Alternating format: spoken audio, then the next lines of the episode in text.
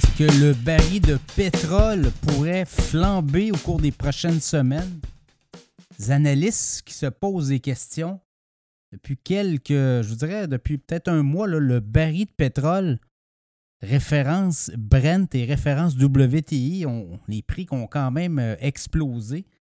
Dans le cas du Brent, on a atteint les 90 au cours des derniers jours.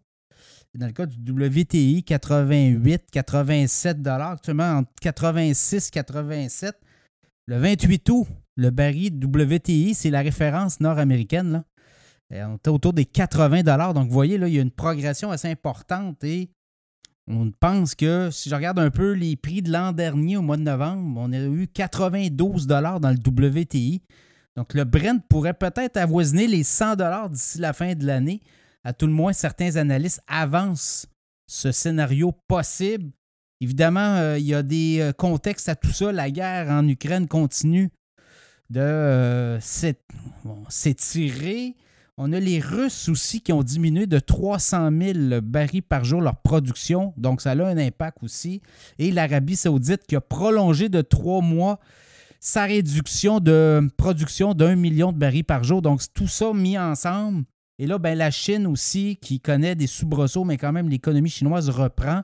Et on se dit que ça pourrait euh, embraser le, marché du pétrole au cours des prochains mois. Les Américains euh, ont de la misère à tirer. On tirait beaucoup de pétrole des schistes aux États-Unis, Pennsylvanie, notamment le Dakota, mais là, on a de la misère. Euh, on pense qu'on a peut-être atteint un pic de production quand même.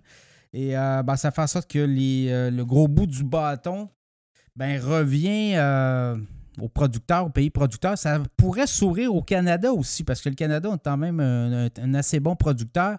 Bon, il y a eu les feux de forêt cet été. On va être en mesure de reprendre la production dans certains sites, certains puits.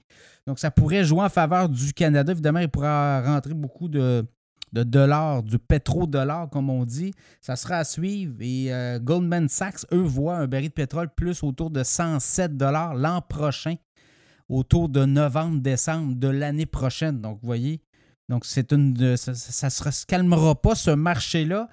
Et souvenez-vous aussi, euh, les Américains avaient quand même levé le ton contre l'Arabie saoudite au cours des dernières années sur le prix du pétrole, euh, notamment en disant, ben là, nous, euh, il y a beaucoup d'inflation, calmez-vous sur le prix de pétrole, calmez-vous sur les prix de l'essence. 2024, année électorale, est-ce que euh, les, Saoudiens voudront s'inviter dans la campagne électorale américaine? Ça aussi, ça va être euh, à surveiller. Les démocrates, on s'en souvient, par le passé, n'ont pas hésité à procéder peut-être à des frappes stratégiques ou à tout le moins à peut-être avoir une influence auprès de certains pays producteurs de pétrole. Est-ce que ce sera le cas encore cette année? En fait, la prochaine élection 2024. Donc, ça sera à suivre là aussi pour avoir des euh, nombreux rebondissements. Il n'y a pas de conflit. L'Ukraine euh, et la Russie, dans mesure, il y a oui, il y a une guerre, mais on ne craint pas une escalade. Ce, conflit-là s'étire, s'étiole, mais on se demande comment tout ça va se terminer. Est-ce que la Chine pourrait avoir son mot à dire aussi? Donc, baril de pétrole à surveiller, euh, quand même une forte croissance et euh, on pourrait revoir ça octobre-novembre. L'an dernier, on avait atteint les 92 dans le WTI d'ici novembre. Donc, ça sera à surveiller puisque on le voit.